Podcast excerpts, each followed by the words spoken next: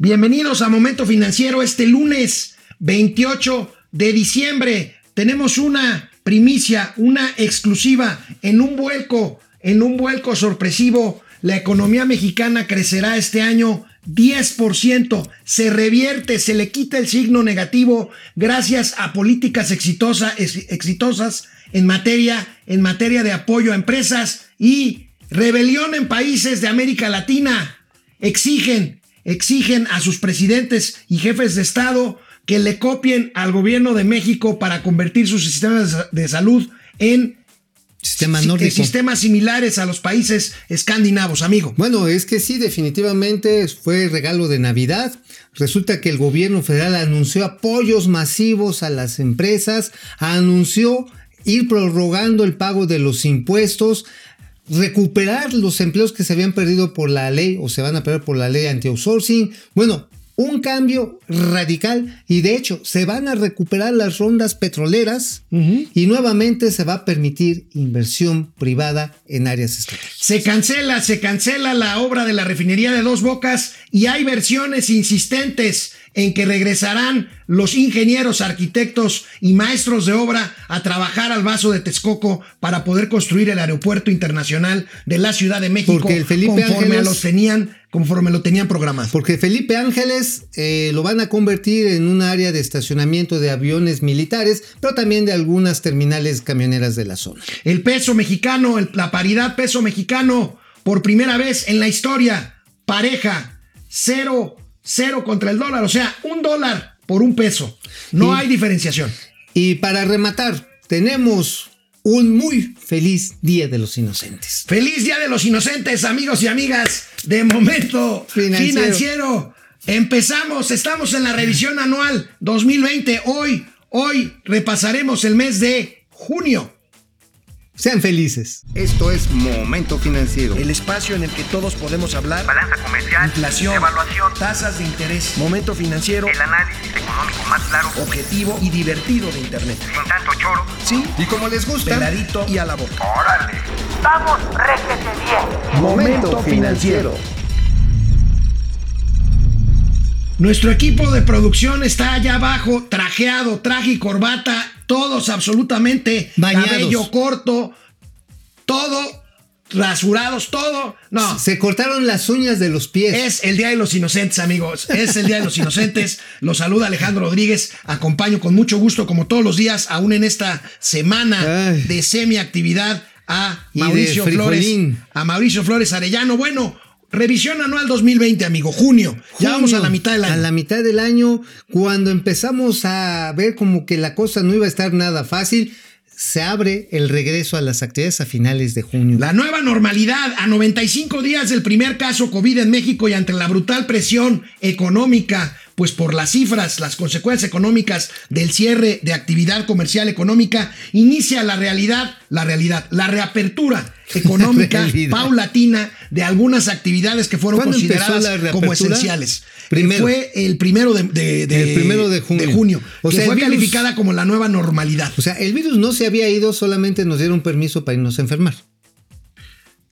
Pues sí, puede decirse. Miren, vamos a ver esta imagen de la infografía que con la que tradicionalmente, no, esta no es la infografía, esta es la primera plana del periódico El Economista. Otra vez, por favor, de una vez. Nos vamos vez, con échenla, esta. échenla. Ahí tenemos la primera, la primera edición. Este, No, ahí, es ahí tenemos. Bueno, esto es, esto es de, de empleo. No, vamos con la primera plana. Ya, ya, ya. Vamos ya. con la primera Anda plana. crudo todavía este, este Día de los Inocentes está de locos. Ahí está.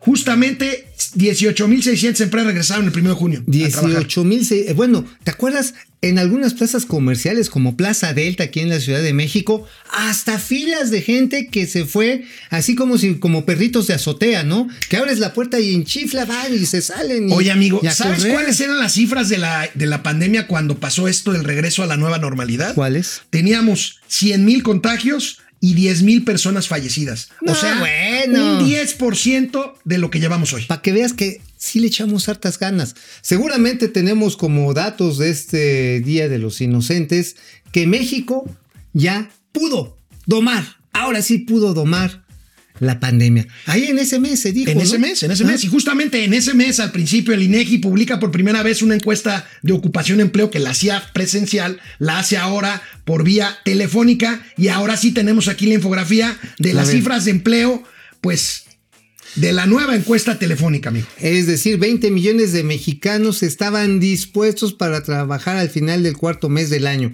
Y 11.3 millones dejó de laborar y sus salarios fueron suspendidos temporalmente. Estamos hablando pues de prácticamente 30, 31 millones, casi 32 millones de personas que estaban en la chilla. Pues sí, y a pesar de esta situación, de todas estas cifras, el presidente nos mandaba, el presidente López Obrador, desde su finca en Palenque, Chiapas, allá en su rancho, que había buenas noticias, a pesar de los pesares. Eh, quiero desde aquí decirles que hay buenas noticias a pesar de los pesares, pero eh, a nosotros afortunadamente no nos eh, agarró mal parados y ahí vamos poco a poco eh, recuperándonos. En lo económico les muestro, miren, ya la depreciación del peso según el último dato de ayer, es de 8.9%. Eh, enero, febrero, era la moneda que más se había apreciado con relación al dólar. Lo mismo en el caso de, del precio del petróleo. Miren cómo se cayó a menos cero ya el último precio eh, del 29 de mayo ya el barril de petróleo 28 dólares con 91 centavos, casi eh, 30 dólares por barril. En un mes de menos cero a 30 dólares por barril. Es un incremento histórico en este caso. Y otro dato que es muy alentador es el de la recaudación.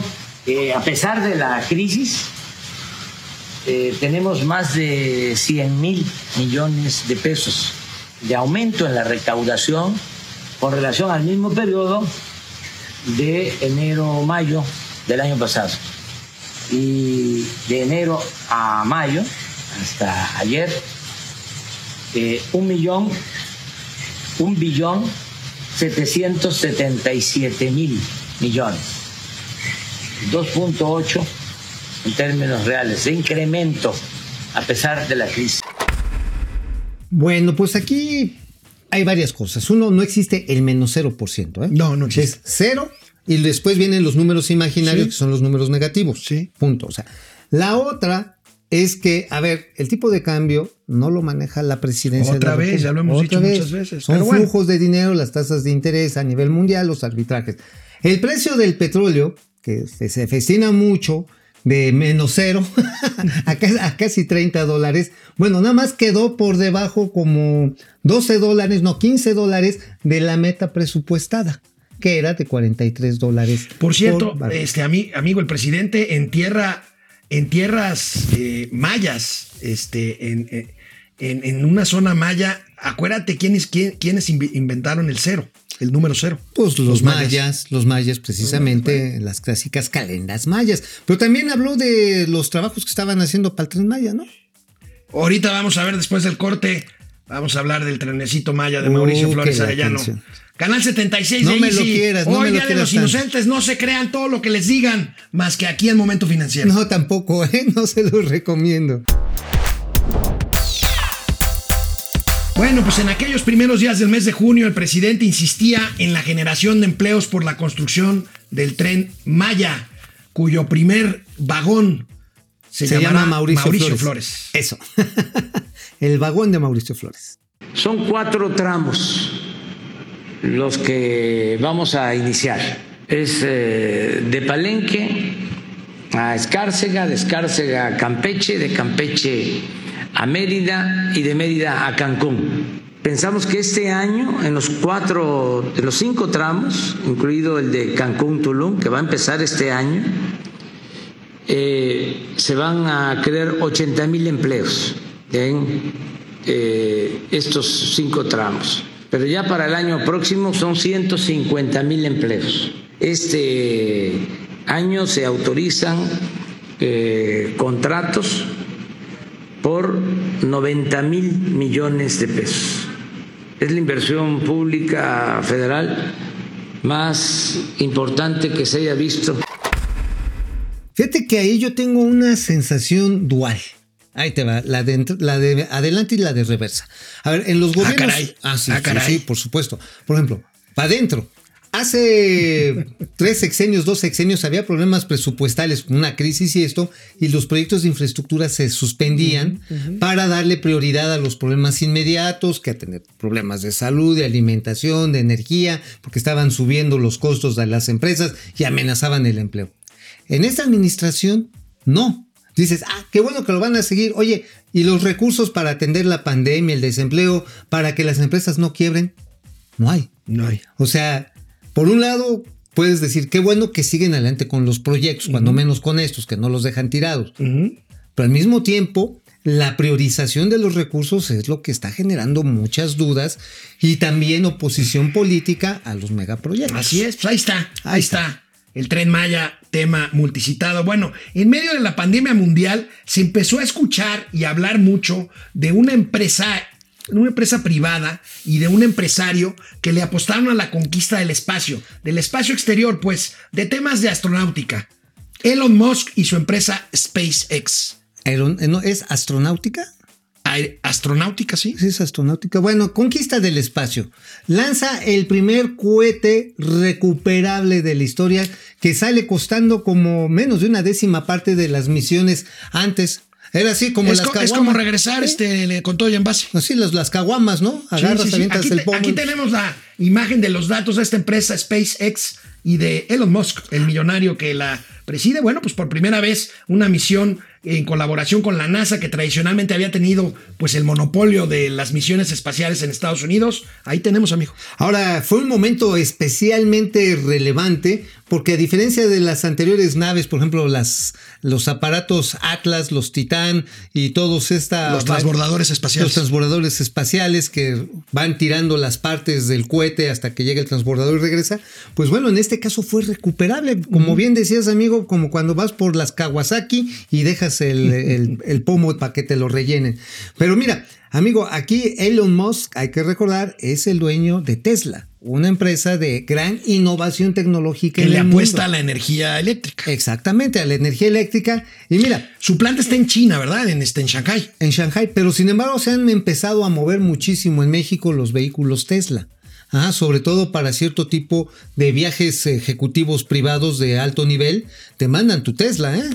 Sí, sí, que así es un como- lujo. Como Uber de lujo, así, ya cuando quieres llegar así, Bit se llama la empresa, quieres así padrotear, llegas, pss, Llegas en tu te- en tu Tesla, pero nada más que es rentado, porque Bueno, no es tuyo. Está bien. El 3 de junio, el secretario de Hacienda salió también a tratar de calmar el nerviosismo por la crisis económica, esa que persiste hasta ahora. Pero veamos ¿Qué decía en aquel entonces, junio.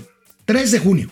Una, estamos acelerando el gasto que teníamos programado para los meses de octubre y noviembre ahora, para que impacten a la economía ahora, y lo estamos acelerando fundamentalmente en aquellos proyectos que tienen lo que los economistas llamamos una mayor capacidad de absorción, es decir, son aquellos proyectos en los que el gasto se traduce de manera más rápida en empleos, en inversión, etcétera, ¿no?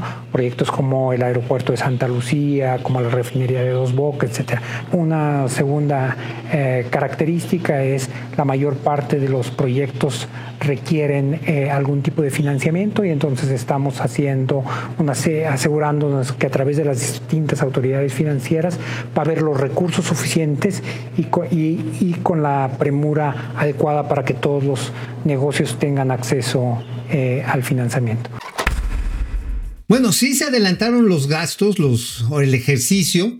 Sin embargo, pues en ese adelanto, pues se quemaron los recursos que se habían recuperado de manera de una sola vez en, ahora sí que en el pase de charola fiscal. Y amigo, el del programa, lo recuerdo muy bien, en el programa del primer día de diciembre reportamos en las finanzas públicas de Hacienda un subejercicio de casi 5%. de casi 5% y ya lo que estamos viendo es un problema en el cual por más que se adelanten los recursos, pues sigue estando manifiesto el síndrome del sopilote estreñido.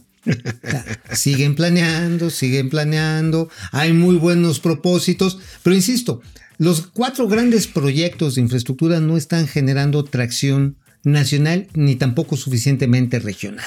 Es Bueno. más, ahí te va, Santa Fantasía, del cual habíamos dado cuenta, pues de que pues no tiene plan aéreo, ¿eh? No tiene plan aéreo hoy por hoy. Y este, y quieren que haya un tren, una derivación del tren suburbano, este que sale ahí en Linda Vista y va a Cuautitlán, para que llegue para allá. En el mundo, salvo en Disney World, existe un tren que va, a un aeropuerto. Bueno, también el de Schiphol, Schiphol allá en Schiphol Holanda. en Ámsterdam. En Ámsterdam.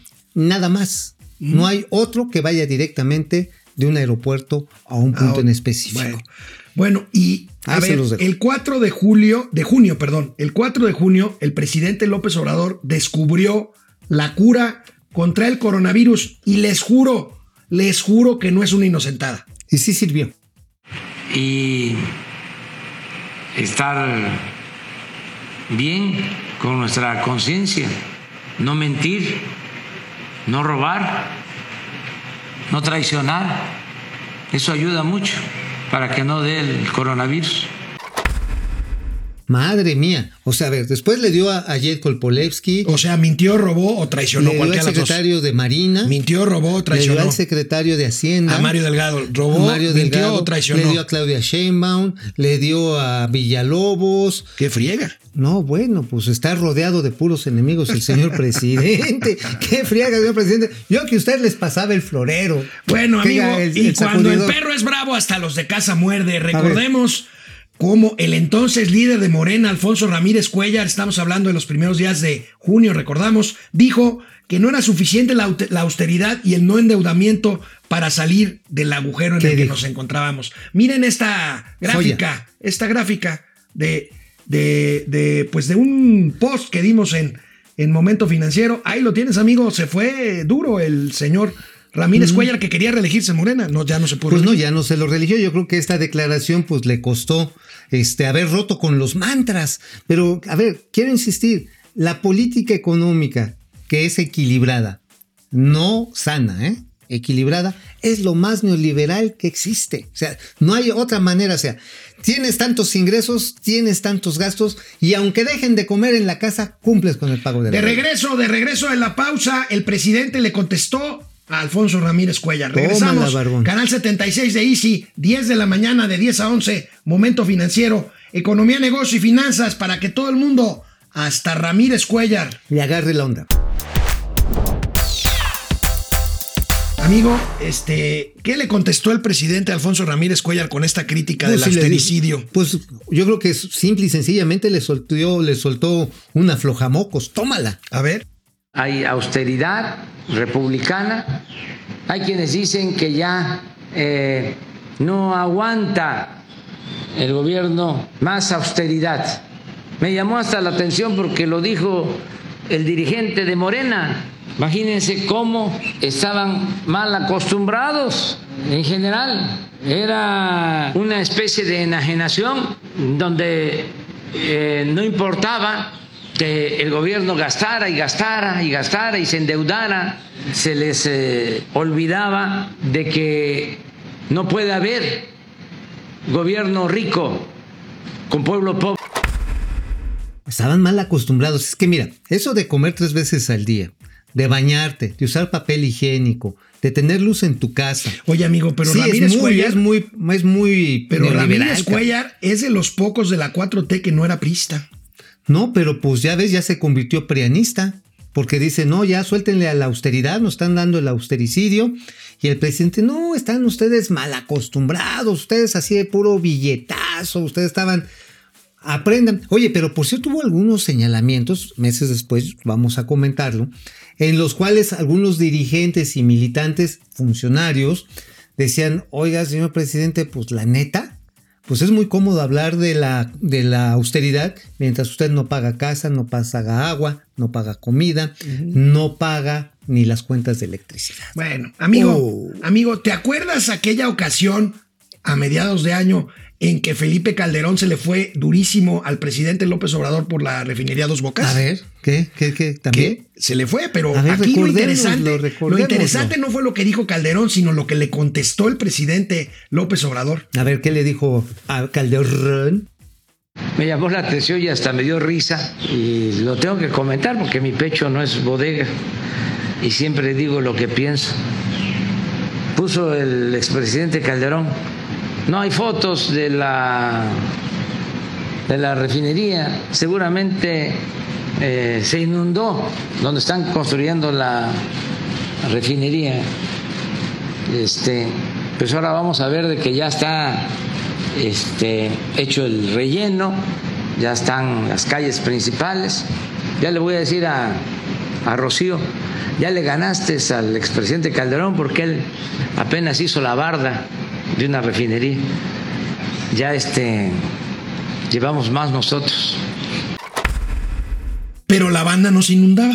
No, no, la, oye, pero el chiste, el chiste estaba muy panzón, ¿no? Al final de cuentas. Pero la banda no se la inundaba. banda diría. no se inundaba, sí, no, cuando menos, nada más iba de lado, como Me que van se a pandeaba. aquí de calderonista. Como, que se pandeaba, ¿no? Se pandeaba, pero no se inundaba. No se inundaba. No, es que en ese momento, en junio, cayeron unas tormentas torrenciales que después se volverían a repetir, Pues se volvió a inundar en noviembre. pero no de la manera en que en junio. En junio, como apenas estaban echando las plataformas, fue mucho más dramático porque tampoco estaban hechas, eh, digamos, las obras de desvío de agua, que son básicamente canales de desagüe, y algunos, eh, algunas plantas de extracción no las había, y si les pegó más duro, curiosamente, que cuando se vino la inundación perrísima de octubre y De noviembre. octubre y noviembre. Sí, Ahí vaya, recordamos aquellas tristes imágenes. Amigo, De los el paisanos 7 allá. de junio, el 7 de junio entró al rescate el Banco de México. ¿Para qué? Para darle liquidez al sistema financiero. Ahorita nos explica el señor Mauricio Flores esta infografía del Grandes momento medidas. financiero cuando cuando se anunciaron las medidas para otorgar liquidez al sistema financiero mexicano. ¿En qué consisten estas medidas eh, que anunció el Banco de México a la mitad del año? amigo? Miren, ustedes aquí lo que pueden ver es primero la reducción de las tasas de interés de referencia. Imagínate, en aquel entonces bajó a 6%, llegamos a 4.25, ya llegábamos en su momento, pero al mismo tiempo permitió la facilidad para hacer las operaciones que se le comúnmente denominan de reporto, es decir, operaciones al mismo día y overnight, es decir, a través de toda la noche, donde se pone a sudar el dinero. Así es una de las explicaciones que podemos tener aquí, porque a través de esta ventanilla para adquirir valores gubernamentales a plazos mayores de los usuales, permites la compra a descuento. La compra a descuento este que le llaman también el, tam- el cambaseo, vas cambiando este, documentos, te va permitiendo la liquidez y generar reservas, que lo generó la banca, de 20% adicional a lo que traía a principios de año para aguantar el golpe de la cartera vencida. La idea originalmente era darle liquidez para que pudiera, pudiera prestar lana. No han prestado más, pero las medidas ahí están garantizando la liquidez y por lo tanto la solvencia de los bancos y de otros intermediarios financieros. ¿no? Ahora, yo no quiero ser ave del mal agüero como tú comprenderás, pero si el año que viene eventualmente hay una recuperación económica más fuerte de lo esperada, Los bancos podrán los bancos prestar. van a poder soltar lana Esa es no una tan buena cara. noticia. Es una buena noticia, es una buena reserva, pero ojo, fue una decisión del Banco de México. Sí, claro. No fue una Qué decisión. bueno, pues es, aut- es autónomo. Pues sí, digo, y ojalá sí siga estando. Bueno, y este, fíjate que a pesar de que decían que no nos íbamos a endeudar y todo este rollo, el 10 de junio se anunció un préstamo a México por parte del Banco Mundial de mil millones de dólares, No, que ¿cómo? el presidente justificó de esta manera. ¿Cómo? Sobre este préstamo que aprobó el Banco Mundial al gobierno de México de, de mil millones de dólares, ¿en qué se utilizaría? Bueno, este, lo cierto que lo del crédito es eh, una operación de rutina, vamos a decir. Es algo que se solicitó desde el año pasado como parte del manejo de las finanzas. Nosotros eh, seguimos eh, sosteniendo que no va a aumentar la deuda en términos reales y a las pruebas me remito. Acepto el desafío porque lo otro era irnos por la fácil de solicitar crédito endeudar más al país, como no contratamos créditos nuevos, no hay endeudamiento como política. Pues no les gusta, es lo mejor que tengamos finanzas públicas sanas y que no nos endeudemos. Nosotros no vamos a hacer eso, aunque no les guste a los organismos financieros internacionales, aunque no les guste a las calificadoras, aunque no les guste a los defensores del modelo neoliberal, aunque el proceso diga que estamos asfixiando la economía nacional. Esa es una concepción neoliberal pura. Nosotros queremos mantener sanas las finanzas, no endeudar. No, qué bueno que no hubo endeudamiento. Creo que el saldo de requerimientos financieros, el saldo histórico del sector público, anda en los 12 billones de varos. Cuando terminó el gobierno de Enrique Peña Bebé, estaba en 10.5 billones. Que mucho esto se explica a la reducción del tamaño de la economía y a cuestiones cambiarias, pero al refinanciamiento también. ¿De qué hay refinanciamiento? ¿De qué hay financiamientos? Hay financiamientos, digo, no puedes. Y más caros, además. Sí, claro. Porque la pérdida de, digamos, de calificación, pues quienes te van prestando te van cobrando algo más caro, ¿no? Es decir, te ven más riesgoso, te piden una tasa que termina siendo jarrón. Este, Luis Estrada habló de 40 mil verdades, más bien 40 mil afirmaciones no verdaderas del presidente durante el año. ¿Cómo? ¿40 mil? Pues esta es una de estas. ¿no? Oye, si la cambiáramos por mil pesos cada una. Tú tendrías la Biblia llena. No, hombre, oye, no, pues ya hubiéramos desendeudado al país. Oigan, yo sí propongo, a ver, este día de los inocentes, 100 varos por cada inexactitud o mentira que diga No le hagan caso, regresamos después de una pausa. Oh, sí, Momento financiero, hoy día de los externa, inocentes. neta.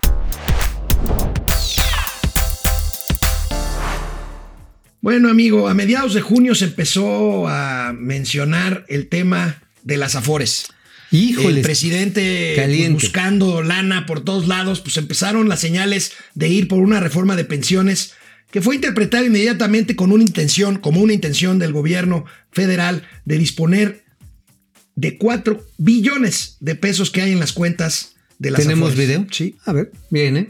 La misma decisión de entregar las pensiones a las administradoras, a las AFORES, el que eh, ya para el 2024, 2025 van a empezar a jubilarse trabajadores y si no hay una reforma, si no intervenimos, van a recibir la mitad de su salario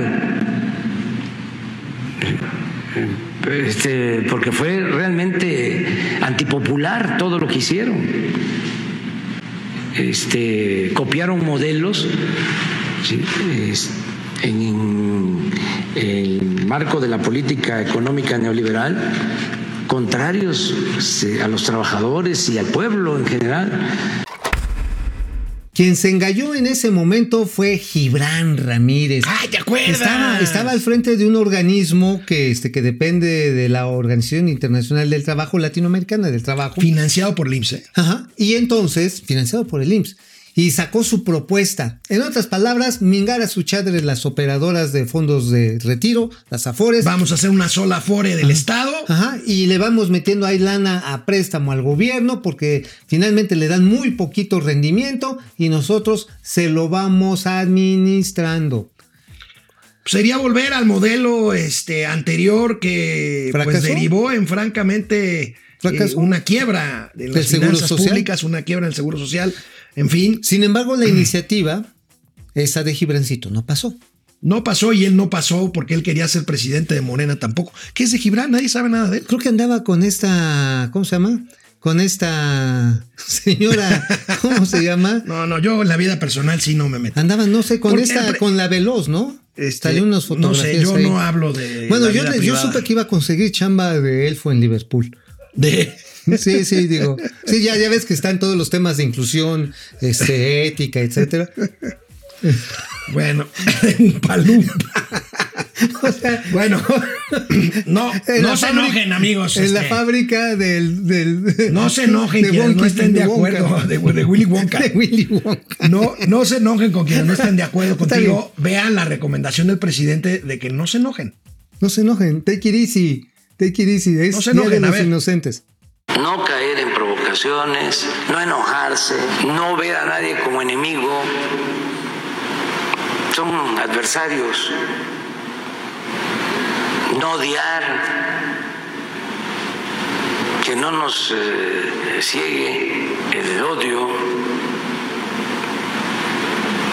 Es un asunto político, o sea, nada de este, enojarnos. Eh, ¿Quién es el que eh, se porta más majadero? Lépero. ¡Fuchicaca! Pues no, así no, eh, ni a la gente le gusta, se pierde creatividad. Cuando alguien se entrega ¿no? al odio, a la mentira, pierde el talento, pierde la imaginación, pierde la creatividad. Amigo, qué feo te dijo el presidente. ¿eh? No, pues sí, pero es que no me bañé ayer. Como fue, andaba crudito, me dio miedo echarme al agua, pero ni modo. Eh, oye, pero ah, qué bueno que no odia, ¿eh? Que imagínate que si odiaría. no, bueno. O sea, ¿cuánta gente no ha- han perseguido de la anterior administración a Rosario Robles, No, que bueno. sigue enchiquerada? Eh, los criterios de oportunidad a los que se acogieron este su Emilio Lozoya, Emilio Sabadúa. Ajá, Sabadúa, que andan todavía rascando. Ah, el Ojitos Verdes, el de Emilio Froilán. Lozoya, Froilán Gracia, García. gracia. Gracia. Pues este, pues qué buena onda. Bueno, al abogado este de todas las, de todas las multitudes, aclamado por los millonetas. Juan Collado. Juan Collado, lo dejaron col- collado, pero de donde duele. Bueno, bueno, bueno, bueno. El 12 de junio, bueno, antes de ver, recordemos que víctima de COVID falleció este año Jaime Ruiz Sacristán, que era el presidente de la Bolsa Mexicana de Valores, que en paz descanse el buen Jaime. El 12 de junio anunciamos aquí en Momento Financiero la llegada de un nuevo presidente de la Bolsa Mexicana de Valores. Se trató de Marcos Martínez Gavica, un buen amigo también, que había sido eh, pues el presidente del Grupo Santander Mexicano. Así lo dábamos a conocer ese 12 de junio. Marcos Martínez Gavica, nuevo presidente de la Bolsa Mexicana. de. Así es, asume después de, pues hubo un poco de tironeo para ver qué grupo era el que finalmente eh, llegaba a imponerse. Yo creo que fue una buena solución salomónica. O sea, no se fueron ni tampoco todos los del grupo Slim ni todos los del grupo Salinas. Eh, tuvieron que entrar las, las emisoras o las empresas, sus presidentes de Monterrey. Yo creo que fue un buen acuerdo, ¿eh? Un buen acuerdo, sobre todo porque la Bolsa Mexicana de Valores pues es un monedero de valores, amigo. De 154 emisoras que había hace 5 años, hoy hay 120. Se han ido- 120. se han Y ido- hay, dos, y hay dos bolsas. y hay dos bolsas, entonces pues ya nada más le toca de a tostón a cada una. Bueno, amigos y amigas de Momento Financiero, hace seis meses, ¿Qué pasó? el 17 de junio, les di un consejo. Hoy les reitero este consejo como propósito de fin de año. ¿Cuál? Recordemos, por favor, háganme caso. Quédense con quien vea, con quien los vea o las vea, como el secretario de Hacienda mira a Mauricio Flores Arellano. Quédense con quien los mire así y al revés, Mauricio ahí todo este, ver. modosito. A ver, acuérdate Se- que- no, no tiene nada que ver con el ñero que nos aquí incomoda por acá en este estudio, véanlo. A ver, Así acuérdate. quédense con alguien que los mire así. Amor. Amor ¿Todavía te con acuerdas? amor se paga, ¿Todavía te acuerdas? Pero te pusiste Iba- celosa. ibas hasta- ibas con zapatitos ahí Oye, te pu- bostonianos. Oye, te pusiste celosa, No, o sea, no, así. no. Ay, es que a mí nunca me quedas así.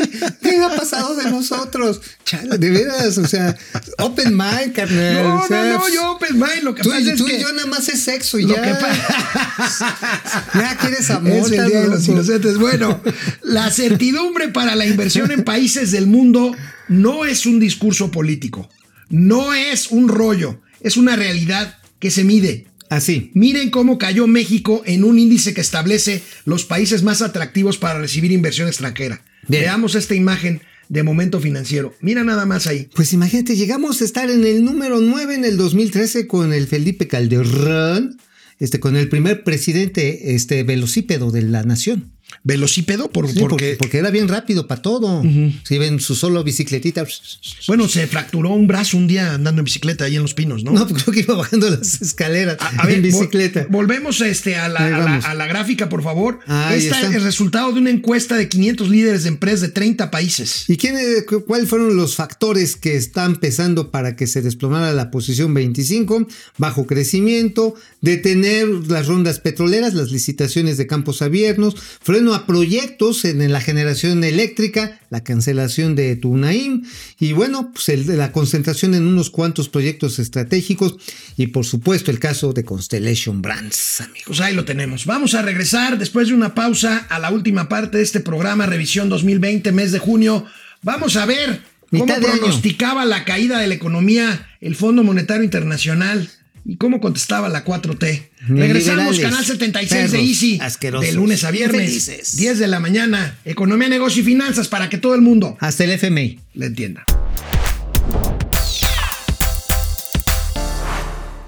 En cuatro o cinco programas anteriores veníamos revisando cómo las expectativas iban eh, empeorando, pero nos, reíamos un poquito de que decían en enero, febrero, vamos a caer tanto por ciento y todo el mundo se escandalizaba y después decíamos nosotros, puta, pues ojalá yo hubiera sido eso, ¿no? Ojalá que hubiéramos quedado en el menos Los 1%. peores pronósticos llegaron en junio, entre ellos los del Fondo Monetario Internacional. ¿Qué dijo? A ver, Ahí va. previó un decrecimiento de hasta 10% y no le gustó nada al presidente de la República. ¿Qué dijo? ¿Qué tan pronto el Fondo Monetario hoy, hace unos minutos, dice que la caída va a ser del 10.5 en este año, la caída en la economía? Y una ¿En dónde? En el Fondo Monetario Internacional. Y Pero en, en en México, en México. Y que la recuperación está sería muy pesimista. Que la recuperación sería en el 2021 de 3.3. ¿Cuál sería su, su previsión? ¿Demasiado pesimista? ¿Usted qué, qué No, yo piensa? estoy este, optimista, optimista este, a partir de eh, eh, datos eh, objetivos, datos reales, datos duros. Sostengo que nos vamos a recuperar pronto. ¿Cómo voy a estar pesimista? un presidente pesimista. Eso solamente los que les ha ido mal porque se dedicaban a robar y ya no pueden. Están enojados. Pero nosotros tenemos que cantar gracias a la vida que nos ha dado tanto. Nosotros tenemos que eh, ver con optimismo el futuro. Este, tenemos que salir adelante. Además, eso es parte también de nuestra salud. Si estamos amargados, con odios, nos enfermamos. ¿Sabes qué? Hablando ya en términos bohemios, mejor hay que cantar. No tengo dinero ¿Verdad? ni nada. Pero ese no es que dar". bohemio, ese es- Ah, claro que sí, ya cuando andas en el. no, en no, el- eso ya en es vernáculo. Me das miedo con tus definiciones. Pero a ver, no tengo dinero ni nada que dar. Lo único que tengo ay, es ay. amor para dar. Oye, es como le preguntan, oiga, presidente, la economía, dice el Fondo Monetario Internacional Que que, va a va a cargar el payaso. menos 10.5%. ¿En dónde? ¿En México? No, debe ser en Dinamarca. no, debe ser en Dinamarca. Bueno, eh, Oye, ¿sabes también que estuvo muy calabaza de todo eso? Es, pues ya no se enojen, no hagan corajes, mejor sean felices. ¡Fuchi caca! Bueno, el 25 de junio, Andrés Manuel López Obrador anunció que iría a ver a su compa, a Donald Trump. Ya eran otros tiempos, porque vamos a ver en este video lo que dijo en junio, pero lo que decía dos años antes. A ver, Y dos, que de inmediato se presente una denuncia en Naciones Unidas contra el gobierno de Estados Unidos y contra Donald Trump por violación de derechos humanos y por discriminación racial. Eso es lo más importante. El tratado puede esperar. El tratado puede esperar. Hemos mantenido una buena relación con el gobierno de Estados Unidos y con el presidente Donald Trump. Le pedí eh, apoyo y voy también a eso, a Estados Unidos, agradecerle al presidente eh, Trump por su gesto de apoyo y de solidaridad.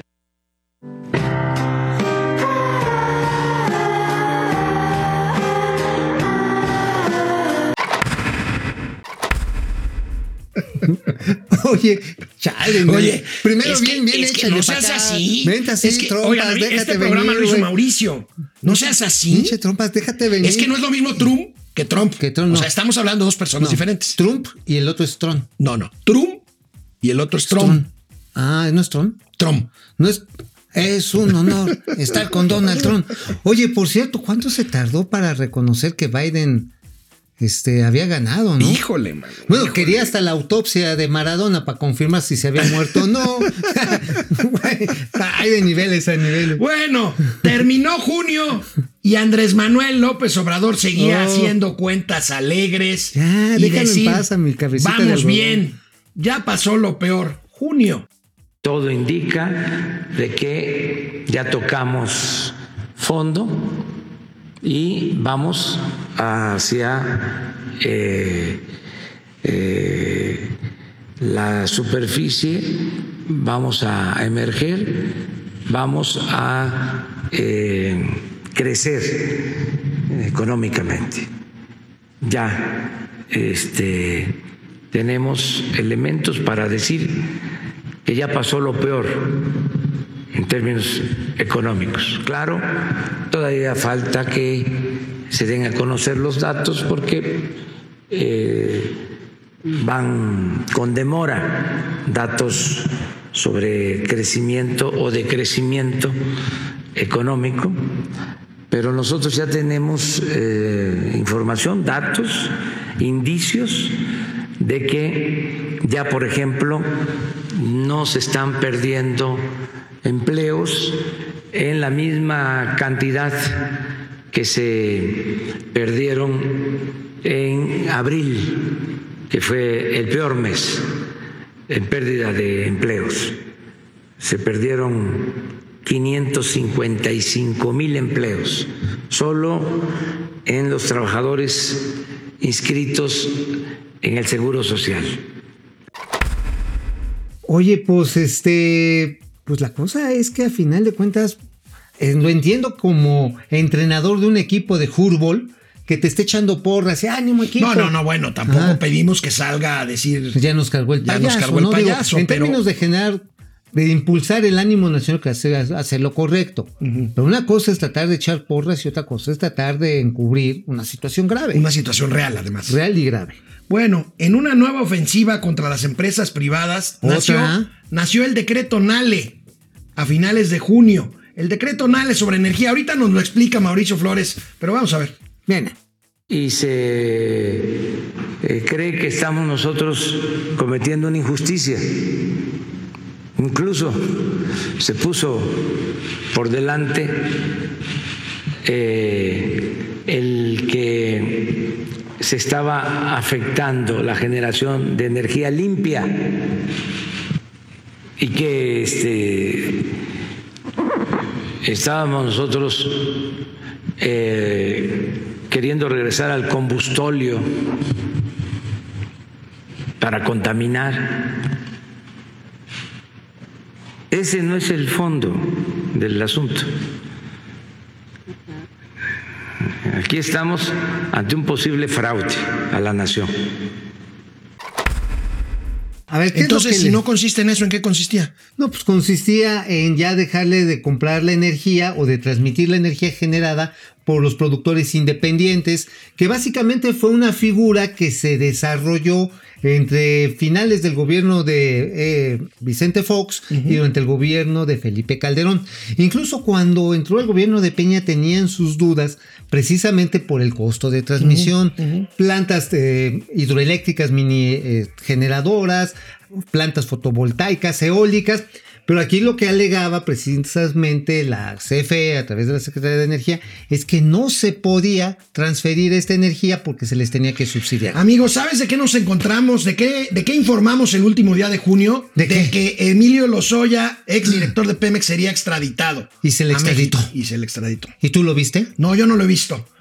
Ni yo. Regresamos, nos vemos mañana, martes 29 de diciembre, se acaba el año. Cuídense mucho, por favor. Más hoy día de la inocentada. Vamos, réjete bien. Momento financiero.